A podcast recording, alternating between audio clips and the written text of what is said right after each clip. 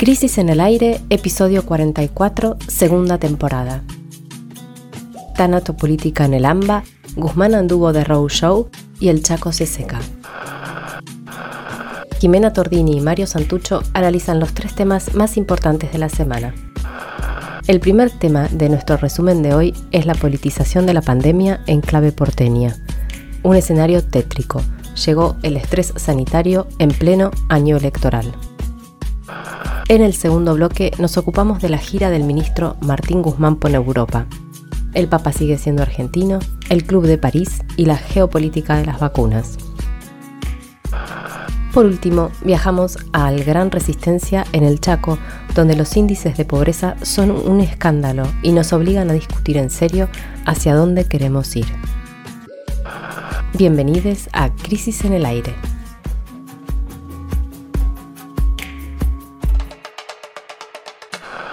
Durante dos semanas a partir del día lunes, las clases serán dadas en forma virtual los docentes, el personal no docentes y los alumnos no deberán asistir a clases.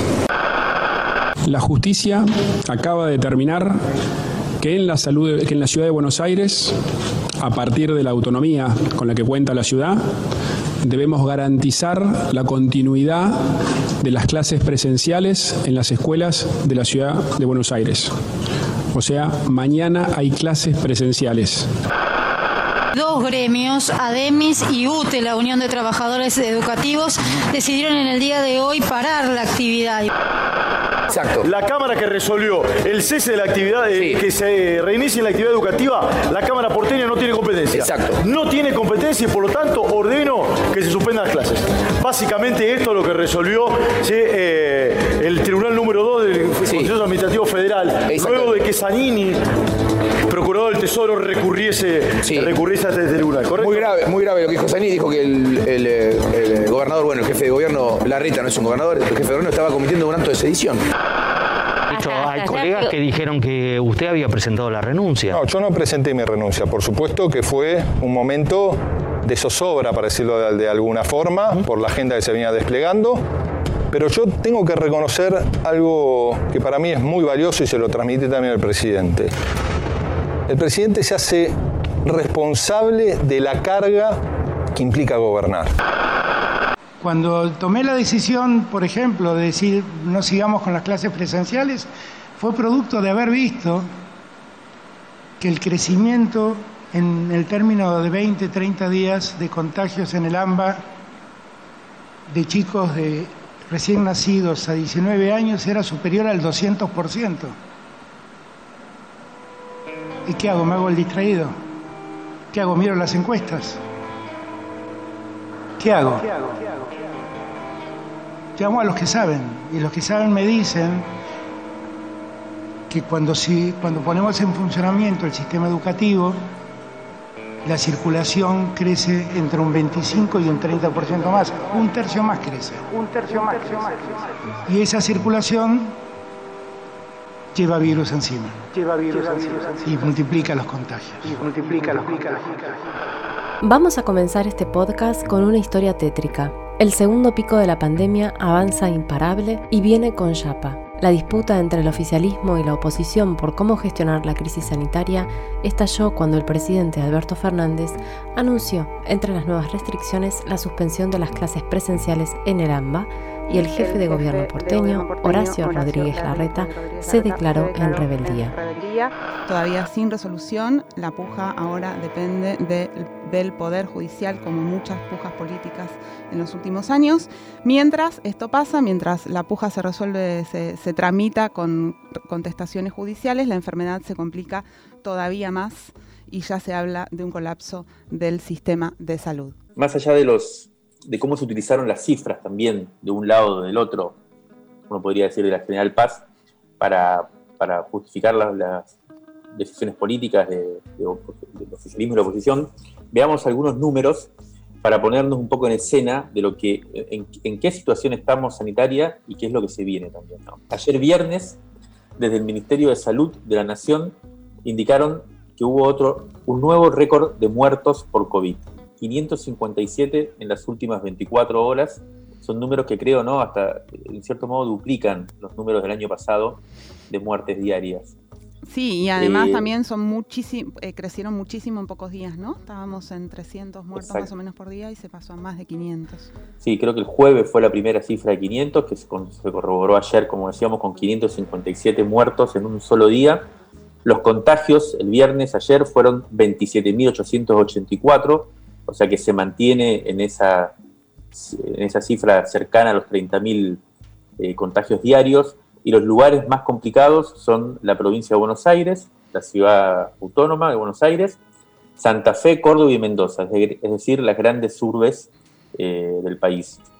Todos los especialistas coinciden en que los días que vienen las cifras van a aumentar, los servicios diagnósticos ya están saturados y la ocupación de, camas de terapia intensiva sube hasta el tope y ya se empieza a hablar Hoy veía eh, una nota en, un diario de circulación nacional eh, donde se empezó a hablar de los protocolos establecidos por el ministerio para cuando haya que decidir qué hacer con esa famosa última cama. Es la situación más tremenda, ¿no? Cuando se llega a que hay que aplicar el protocolo de bioética. Sí, realmente estamos cerca. De hecho, el ministro de Salud porteño, Fernán Quirós, reconoció esta semana, en medio de la puja por si cerraron o no las escuelas, que el nivel de ocupación de camas en las unidades de terapia intensiva en el sector privado de la Ciudad de Buenos Aires está por arriba del 95%, esto ya también lo había denunciado el gobernador de la provincia, Axel Kicillof, y el público, que hasta fin de semana pasada se mantenía más o menos en los, en los eh, estándares habituales, había llegado ya el miércoles al 71,7%, o sea que ya se está acercando también al toque. Recordemos que el récord que se había, al cual había llegado el 13 de agosto de 2020, en el pico anterior, había sido de 69% nomás. O sea, ya estamos superando ampliamente eh, las cifras del año pasado. A eso se le suma otro dato que, llamó mucho la atención y que está, bueno, es una novedad que, está dando que hablar, digamos, es la baja en la edad de las personas internadas, ¿no? Y que están en terapia intensiva. Están ahora en un promedio de 53 años. Recordemos que habitualmente en la primera ola de contagios, eh, a los más ancianos, ¿no? Era a los que a los que más afectaba. Y la novedad que realmente descoloca son los contagios en niños, niñas, ¿no? Por eso, para saber cómo, cómo es la situación en el Hospital de Pediatría, de Pediatría Garraham, de acá de la Ciudad de Buenos Aires, hablamos con Rosa Boloña, que es la jefa de epidemiología del Garraham, y nos describió el siguiente panorama. Hemos observado desde eh, mediados de marzo un eh, incremento eh, en el número de casos de COVID confirmados en la población que nosotros atendemos, que son niños y adolescentes con edades entre 0 y 19 años.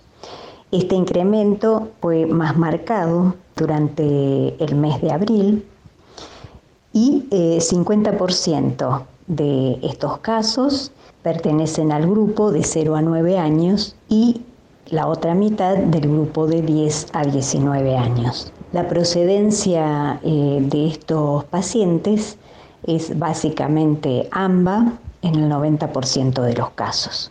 Dentro de los pacientes con COVID que se encuentran internados en este momento, el 80% tiene enfermedad de base.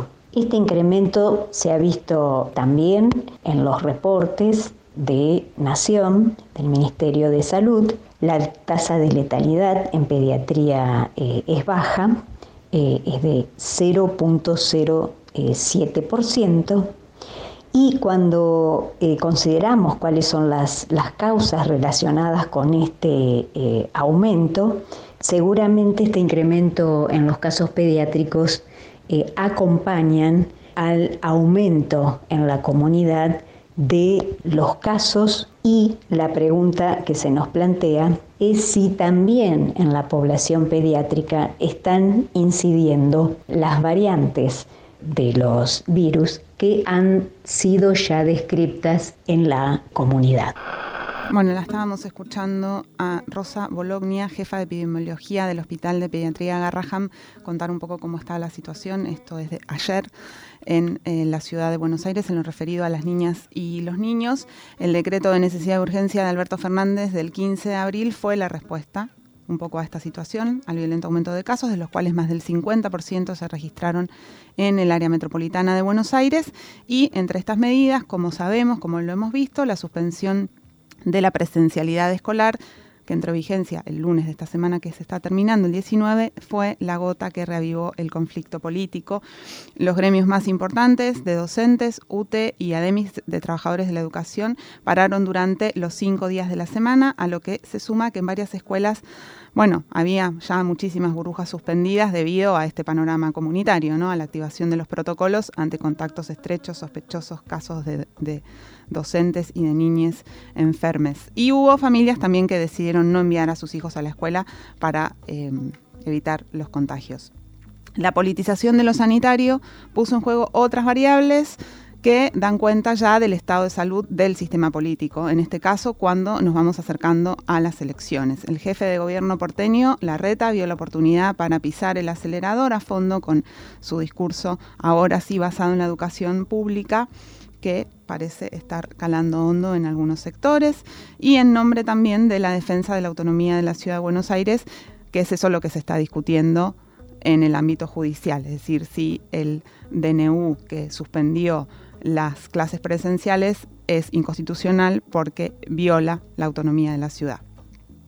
Mientras tanto, la angustia invade al gobierno nacional que está viendo cómo merma su autoridad en un momento crítico. El gobierno busca apoyarse en la provincia de Buenos Aires, que es el escenario clave donde se librarán las dos batallas principales del 2001, del 2001 iba a decir, ay Dios, del 2021, la sanitaria durante las próximas semanas y la batalla electoral, que es lo que queda de este año, ¿no? En todo caso, lo importante acá es que, Jiménez, que el resultado de estas dos batallas que mencionabas, la sanitaria por un lado, la electoral por el otro, la primera se va a dar, como decías, en las próximas semanas, las otras, este, esta semana además se, se postergó un mes las elecciones, tanto las PASO que pasan a septiembre como las, las generales que van a pasar a noviembre, o sea, todavía no se postergó, pero ya hubo acuerdo político para hacerlo. El resultado de estas dos batallas va a depender, antes que nada, de lo que suceda en el terreno de la vacunación. Y en este sentido, esta semana, en la cual se conocieron restricciones a la circulación, que era, como sabemos, el, único remedio, la única herramienta eh, del sistema de salud frente a la pandemia, el año pasado, este, año tuvimos que volver a, esas medidas, pero a su vez se conoció una noticia importante eh, relativa a la vacunación, que es esa especie de luz al final del, túnel de la pandemia, que, esa noticia es que el laboratorio Richmond, eh, cuyo dueño es el empresario Marcelo Figueiras, anunció que había fabricado 21.000 dosis de la vacuna rusa Sputnik y que en junio estaría en condiciones de comenzar a producir de a millones. Eh, es una noticia, la verdad, importante. Argentina pasaría a ser el primer país latinoamericano en fabricar la, vacuna rusa y uno de los pocos del mundo que empezaría a, fabricar vacunas. Eh, pero bueno, los especialistas eh, dicen que habría que ser prudentes, están las cuestiones logísticas, ahora hay que empezar a, a conseguir muchísimos insumos y además está la, lo, sucedido ya con la vacuna de AstraZeneca, ¿no? que el año pasado se, anunció con bombos y platillos que también se iba a fabricar y que iba a haber millones de vacunas ya este, a, comienzos de este año, cuestión que no, que no sucedió. Por lo tanto, sobre todo en el tema de las fechas, se insiste con ser prudentes y no empezar a festejar a cuenta, digamos, ¿no? Pero lo cierto, bueno, es que si se concreta esta posibilidad, eh, sería un, paso adelante importantísimo eh, el, anuncio se hizo desde Rusia, vamos a hablar en el, segundo, en el segundo bloque del programa sobre el otro aspecto de esta noticia conocida, ¿no? que es las cuestiones geopolíticas eh, que implican eh, el, acuerdo con, con, Moscú para llevar adelante este plan, esta fabricación de vacunación que será continuada seguramente por un plan masivo de vacunación para inmunizar a la población. Crisis en el aire. Análisis político en movimiento para tirar del hilo de la coyuntura. Crisis en el aire. De la tinta a la conversación.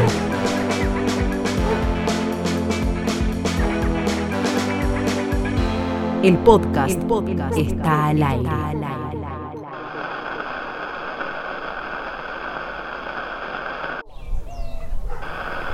El jueves, el ministro de Economía de la Argentina regresó a su oficina frente a la Plaza de Mayo luego de 10 días fuera del país.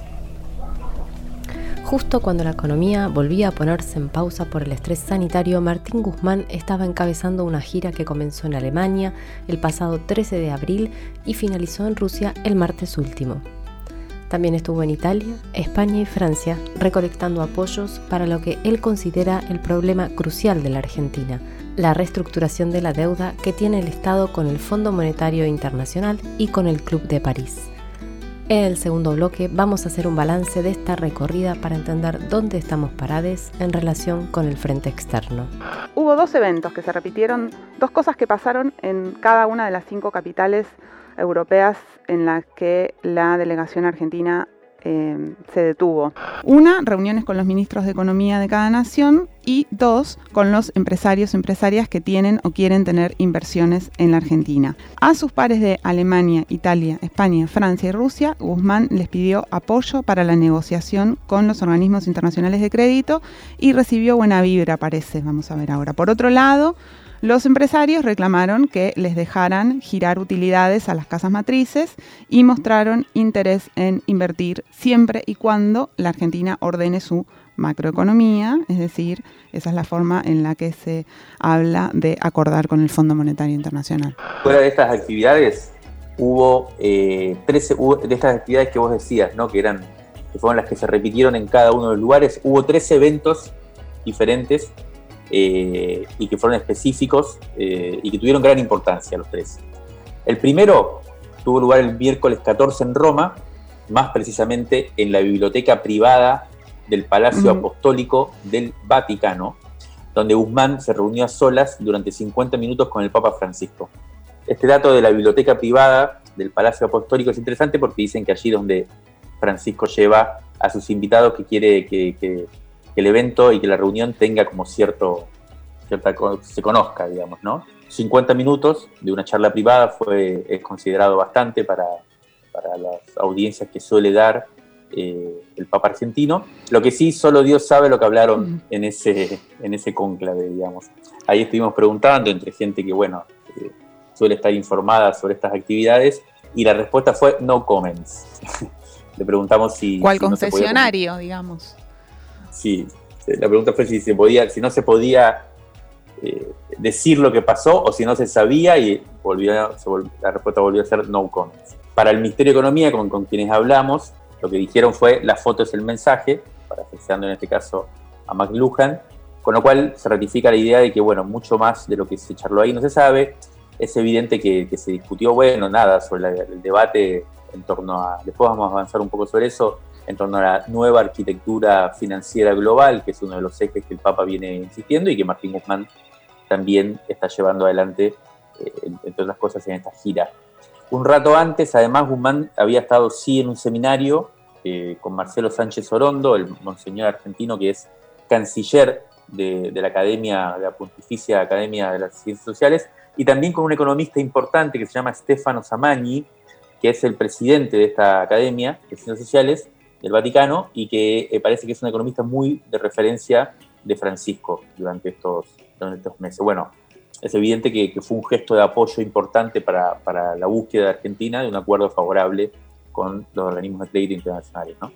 El segundo hecho que queríamos destacar de, esta gira es, fue, sucedió el jueves 15 en Madrid, ¿no? el jueves pasado, eh, un día después de la visita al Vaticano de Guzmán.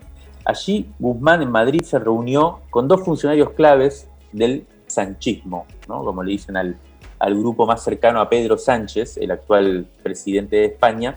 Uno, fue el jefe, uno es el jefe de gabinete Iván Redondo, eh, que es alguien, una especie, de, según nos contaban los que conocen la política española, una especie de Marcos Peña, Durán Barba de, de Pedro Sánchez, alguien que es muy importante en la construcción del discurso de la actual versión del PSOE, digamos, español. Y también se reunió con la ministra de Economía, Nadia Calviño, que es una funcionaria importante. Son gente no directamente del riñón del Partido Socialista Obrero Español, sino más bien de lo que decíamos antes, el sanchismo. Nadia Calviño es alguien muy ligada a las finanzas europeas. de hecho, se mencionaba como posible presidenta del Banco Central Europeo, bueno, y, es importante también para Sánchez. Ahora bien, el dato relevante en realidad no fueron tanto las, reuniones políticas estas que decíamos, sino que saliendo de ahí y con una visita de muy poco tiempo en Madrid, Guzmán se fue a almorzar con Hugo Sigman, el, empresario eh, farmacéutico argentino que ya mencionábamos en el primer bloque, porque fue el que anunció el año pasado que iba a fabricar la vacuna de AstraZeneca y hasta el momento no lo ha logrado no, o ha fallado, lo cual generó durante los últimos días, Jimé, como sabemos, una polémica, ¿no? Sobre por qué no están las vacunas AstraZeneca eh, en Argentina. Y por qué no hay explicaciones sobre eso tampoco, ¿no? Como un silencio total. Exactamente. Y llamó la atención esta reunión eh, que estaba planificada, según conocimos, desde Argentina, o sea, no es que se hizo de improviso ni mucho menos, pero de la cual no hubo, no hubo eh, versión oficial, ni siquiera en, los comunicados que dio el Ministerio de Economía de toda la gira figuró esta reunión, ¿no? que por supuesto se filtró desde el Ministerio de Economía, hermetismo, eh, pero incluso desde el Ministerio de Economía dicen que los que se encargaron de filtrarla fueron precisamente la gente de Sigman. Esto salió esta semana en varios medios, eh, esta reunión. Tampoco se sabe qué se habrá charlado. Y la tercera gestión por fuera de esta agenda más previsible que mencionábamos antes, y que también tiene que ver con la geopolítica de las vacunas, como decíamos en el primer bloque, fue la visita a Rusia, el último destino de esta gira, en donde a la delegación de Guzmán del Ministerio de Economía se sumó la asesora presidencial Cecilia Niconini, que como sabemos es la que está eh, desde el principio de la pandemia ocupándose de conseguir por todos lados las vacunas ¿no? para Argentina. Además de reunirse con, el vicecanciller de Rusia y con, con el par eh, de Guzmán, ministro de Economía de Rusia, eh, Guzmán y Nicolini hicieron una visita al Centro Nacional de Investigaciones de Investigación de Epidemiología y Microbiología Gamaleya, que como sabemos es el que produce la Sputnik 5, y ahí también se reunieron con los, con los representantes del laboratorio Richmond que como decíamos en el primer bloque, anunciaron esta semana desde Rusia la fabricación de millones de vacunas a partir de junio, de estas vacunas Sputnik 5. Allá estuvo en Rusia incluso el dueño del laboratorio, Marcelo Figueira, desde allá habló con los medios argentinos. Y em, bueno, fue una noticia importantísima de este viaje también de Guzmán. La pregunta que, sobrevuela ahí todo el tiempo es por qué siempre tiene que haber un laboratorio privado, ¿no? No es menor esta pregunta. Eh, a pesar de que el financiamiento, las gestiones, las hace el Estado argentino siempre, en este caso de transferencia tecnológica, que va a ser fundamental de un Estado como el ruso a, la Argentina.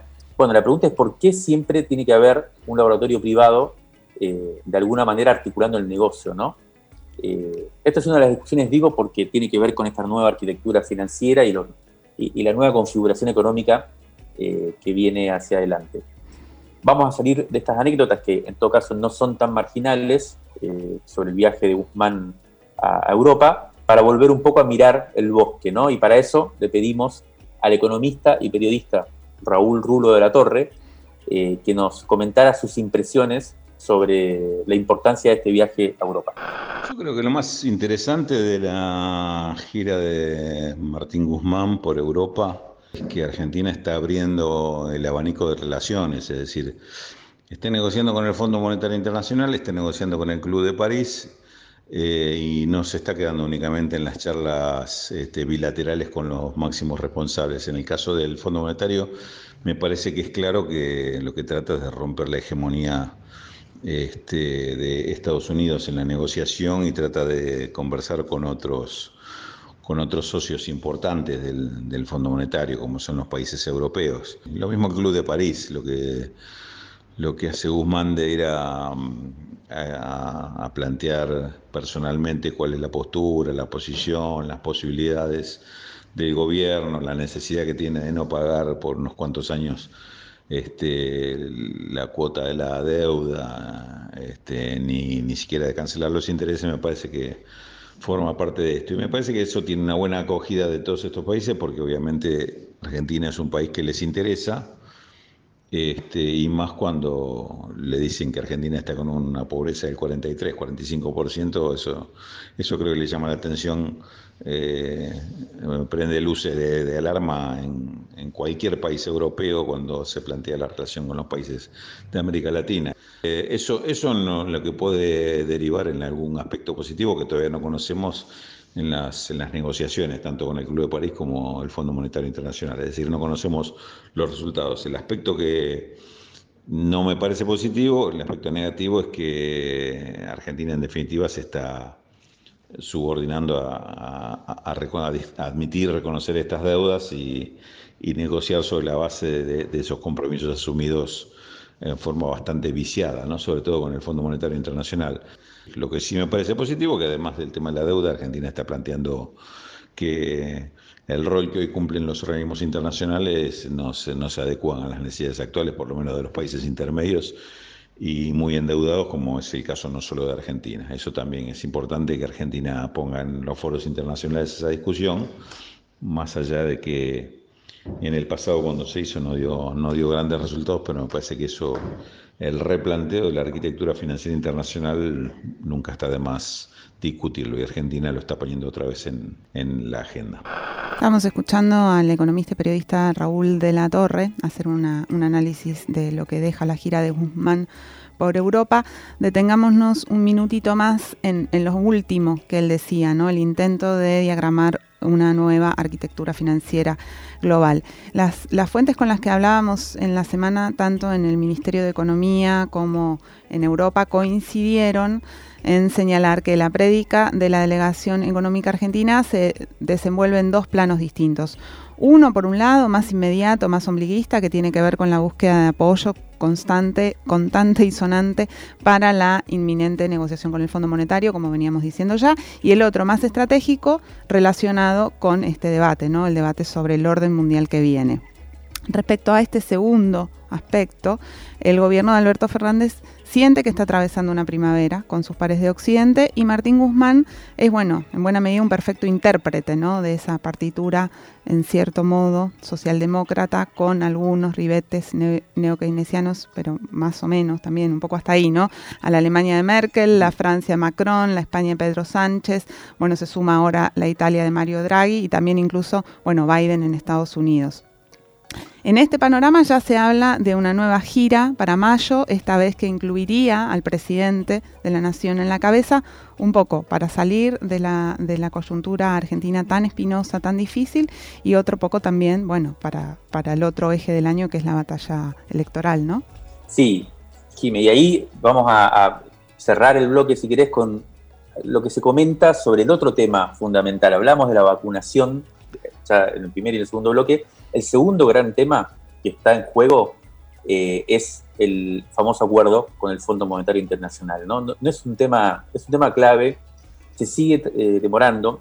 Eh, como sabés, en las últimas semanas parece casi un hecho de que se va a postergar para después de las elecciones, lo cual es una cuestión rara, ¿no? Incluso cuando hablamos con el Ministerio de Economía durante esta semana, nos ratificaban esto, que era muy difícil concretarlo antes porque sobre todo por el contexto de, crisis ¿no? sanitaria de vuelta, en el cual va a ser necesario volver a, poner financiamiento en la población en estos momentos para atravesar las restricciones y de, la cuarentena, eh, pero también por, la, por el contexto electoral en el cual el peronismo eh, no, va a hacer campaña precisamente eh, con un acuerdo con el FMI. Sin embargo, no es un tema sencillo. De hecho, ahora volvió a sonar, sobre todo en los medios más relacionados con el poder económico y, demás, la posibilidad inminente de un acuerdo. Yo creo que eh, el ministro de Economía, Martín Guzmán, quisiera llegar pronto a un acuerdo, pero la pregunta es si están dadas las condiciones. Sobre todo, hay una discusión fuerte sobre cuál es el acuerdo ideal para la Argentina. Martín Guzmán plantea que un acuerdo, lo que se llama facilidades extendidas, un acuerdo de facilidades extendidas permitiría postergar por 10 años los pagos.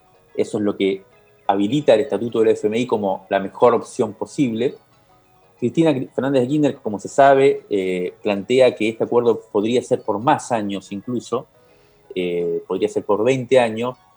Lo que se dice, la gente que estuvo con, el ministro de Economía en la gira eh, nos, comentó de que de que esta no es una hipótesis posible para, para Guzmán, implicaría tener una mayoría de votos casi inalcanzable al interior del FMI, o sea que la hipótesis se sigue manejando en ese acuerdo por 10 años.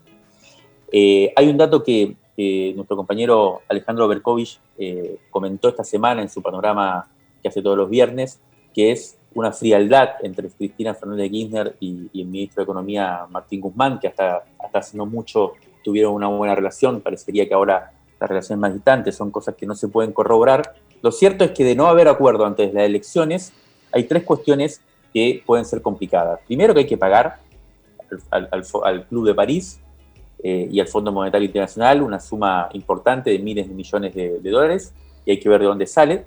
Segundo, que se siguen demorando las inversiones, en el caso de que hubiera, ¿no? Pero como vimos en esta gira, eh, el, poco interés que podría haber hasta que no haya acuerdo con el FMI va a ser difícil que se concrete. Y lo tercero, y bastante importante, ya empezaron a haber algunas señales, es lo más temido por el ministro de Economía, que es la posibilidad de un nuevo salto en el dólar blue y en los dólares paralelos que vuelva a impactar sobre la inflación. Así que un poco este es el panorama complejo de la economía argentina después de la gira de Guzmán por Europa. Crisis en el aire. Crisis. Crisis. en el aire. Revista Sonora Transmedial. Revista Sonora Transmedial. Válvulas de papel, aire, podcast, y transmisor. El aire está en crisis revistacrisis.com.ar. En el tercer bloque nos vamos a Resistencia, en la provincia del Chaco, donde nos encontramos con un récord dramático. Es la ciudad con mayor porcentaje de pobres del territorio nacional. Según el último informe del INDEC, el 53,6% de sus habitantes están bajo la línea de pobreza. El 53,6% de sus habitantes están abajo de la línea de pobreza. El conglomerado del Gran Resistencia, es decir, la periferia urbana de, la ciudad, es el lugar más afectado por esta situación.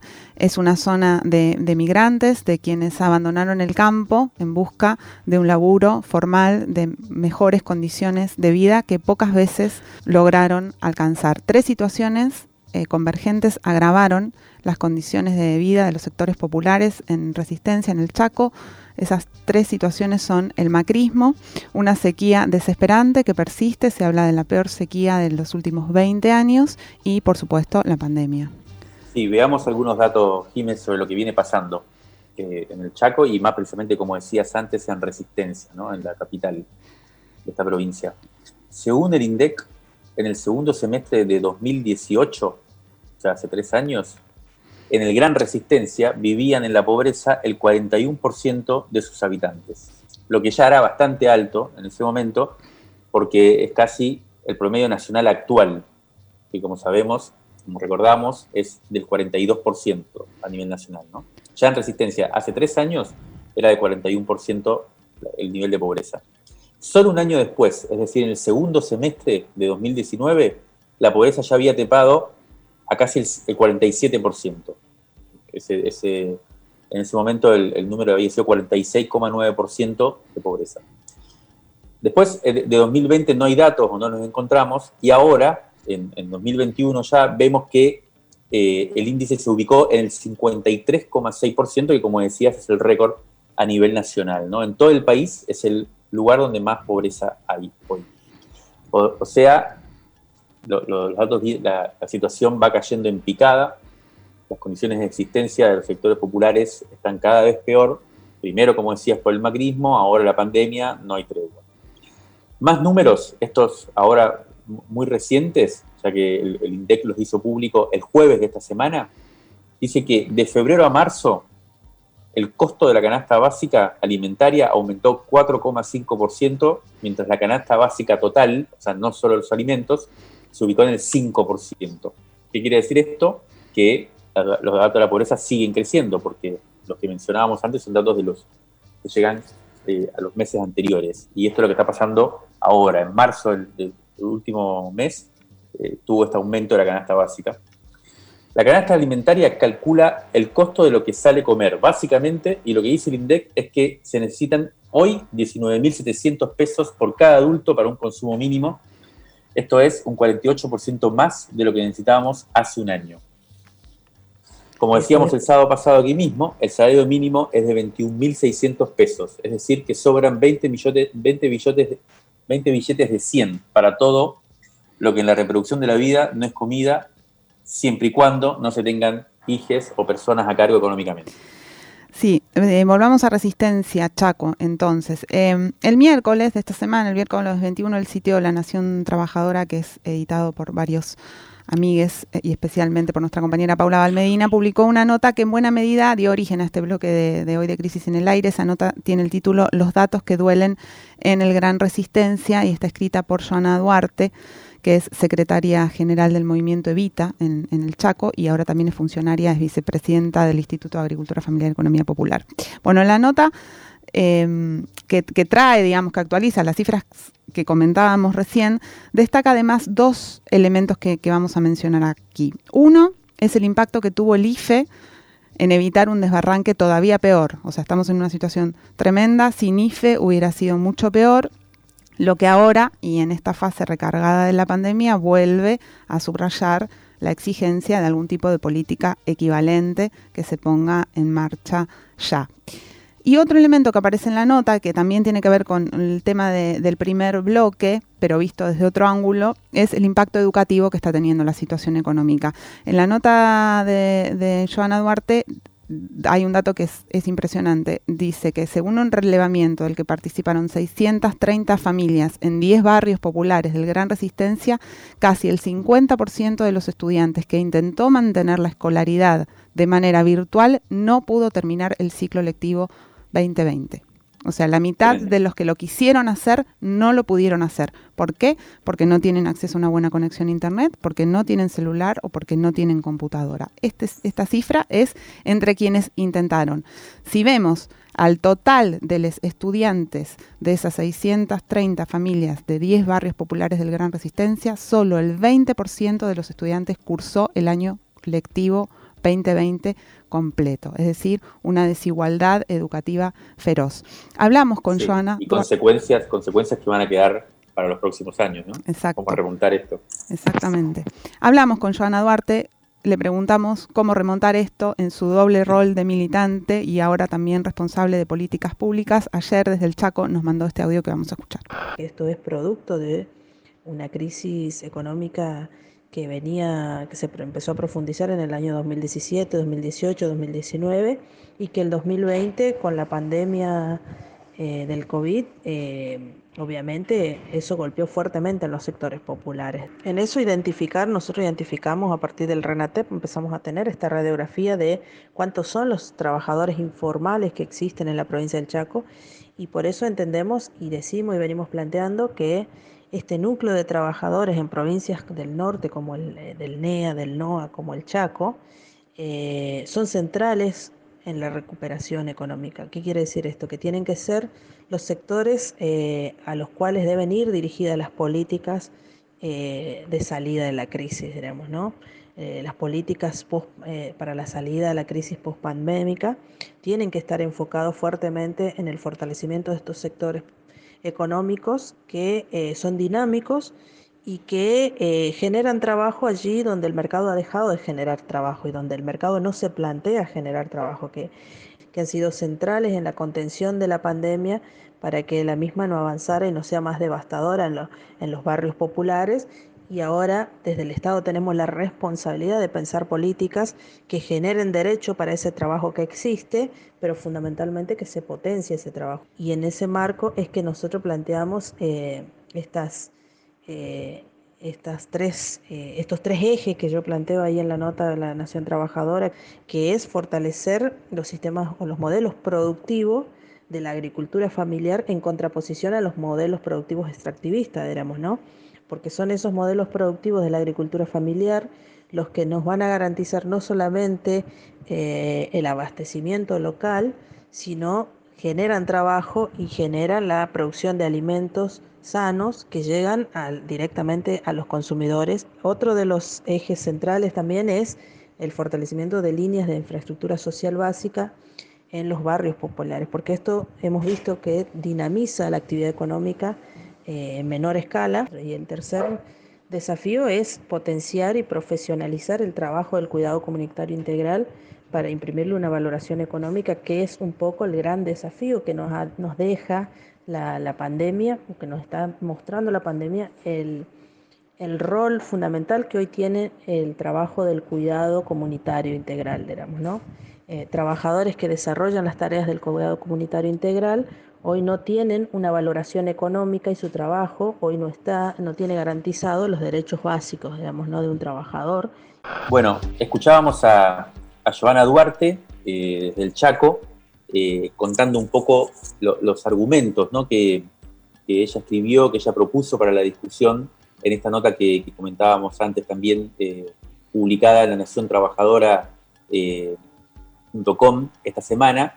Y la verdad que leer eh, esta nota y escuchar estos argumentos nos parece imprescindible para seguir un poco de la agenda que eh, se nos impone, ¿no? Y que por supuesto que es importante, pero en la cual quedan afuera un montón de cuestiones que son, según nuestra modesta opinión, las que van a poder eh, alumbrar, si se quiere, o avanzar hacia un, hacia una, un contexto post pandemia un poco más interesante. ¿Por qué digo? Porque decíamos, el primer bloque nos ocupamos de la rosca política y de la grieta que se genera en, marco de las elecciones actuales, incluso en la gestión de la pandemia. En el segundo bloque nos ocupamos de la discusión global sobre la arquitectura financiera y las complicaciones del gobierno argentino para poder reestructurar su deuda soberana con los organismos de crédito internacionales, el FMI y demás. Y estas discusiones que plantean compañeros y compañeras como Giovanna Duarte quedan un poco en segundo plano y son como decíamos, las fundamentales, ¿no? ¿Cómo vamos a salir? ¿Con qué tipo de matriz productiva? ¿Con qué, de qué manera reconstruimos la idea de valor eh, y de producción que existe en Argentina hoy, que nos ha llevado de alguna manera a esta situación de pobreza que, mencionábamos en este bloque, ¿no? Este, eh, el próximo martes, ¿no? el 27 de abril, ahora, eh, se va a discutir de vuelta el salario mínimo vital y móvil en el Consejo Nacional del Empleo y la Productividad y el Salario, que se reúne, convocado por el Ministerio de Trabajo. Y en ese, y en ese escenario es que se va a hacer evidente hasta qué punto las metas de inflación fijadas para este año ya no son posibles de cumplir y está en discusión cuál es la capacidad que va a tener el Estado, cuál es la voluntad que va a tener el Estado para financiar no solo a los sectores populares que van a entrar en problemas eh, ante estas nuevas restricciones para reproducir eh, simplemente su, vida, sino también cuál es el horizonte, eh, como decía bien la compañera Giovanna Duarte, de la lógica productiva aquí en adelante. Si se va a seguir priorizando el eh, impulso extractivo con el eje en las multinacionales y en las empresas rentísticas, o si va a haber un replanteo hacia otra idea de la producción y el valor en Argentina.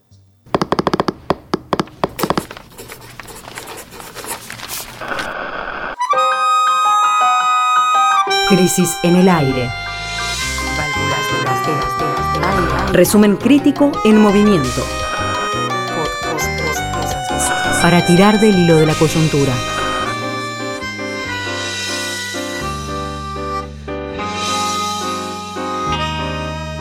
De la tinta a la conversación. Crisis en el aire. Rescate emotivo. Un diamante impreso en una crisis. 1973-2020. Crisis 71. Junio de 1989. Un mes después de las elecciones presidenciales anticipadas en las que triunfó Carlos Menem, la escritora Elsa Osorio, a contramano de la fase neoliberal que se abría, escribe sobre una desconocida guerrillera argentina que fue capitana en la Guerra Civil Española. La partisana marxista, de orientación trotskista, se llamaba Mica Echevere y había escrito el libro Mi Guerra de España, en donde narraba las luchas contra el enemigo franquista, pero también sus batallas contra el machismo imperante. Ante la negativa de los varones a la hora de barrer, limpiar los cuartos o enrollar sus colchones, Mica les grita, ¿creen que soy yo la que debo lavar sus calzones? No, tú no, le responden. Ni las otras tampoco. Las chicas que están combatiendo aquí son milicianas, no domésticas. Luchamos por la revolución todos, hombres y mujeres, de igual a igual. Jamás deben olvidar eso. Así va ganando la confianza de sus camaradas. Pero sus dilemas a raíz de la misoginia de los partisanos perduran durante la guerra. ¿Quién soy yo para ellos? Probablemente ni mujer ni hombre, un ser híbrido a quien se obedece ahora sin ningún esfuerzo, una mujer que vivía a la sombra de su marido, que lo reemplazó en el mando de la columna en circunstancias dramáticas, que no ha flaqueado. Yo soy para ellos una mujer, su mujer excepcional, pura y dura, a quien se le perdona su sexo en la medida en que no lo use, a quien admiran por su castidad, su actitud. ¿Puedo arriesgarme a faltar a ese pacto tácito a hacer el amor y que ellos lo sepan y mantener su confianza, su respeto, esa suerte de admiración que ellos me tienen? Y bien, no.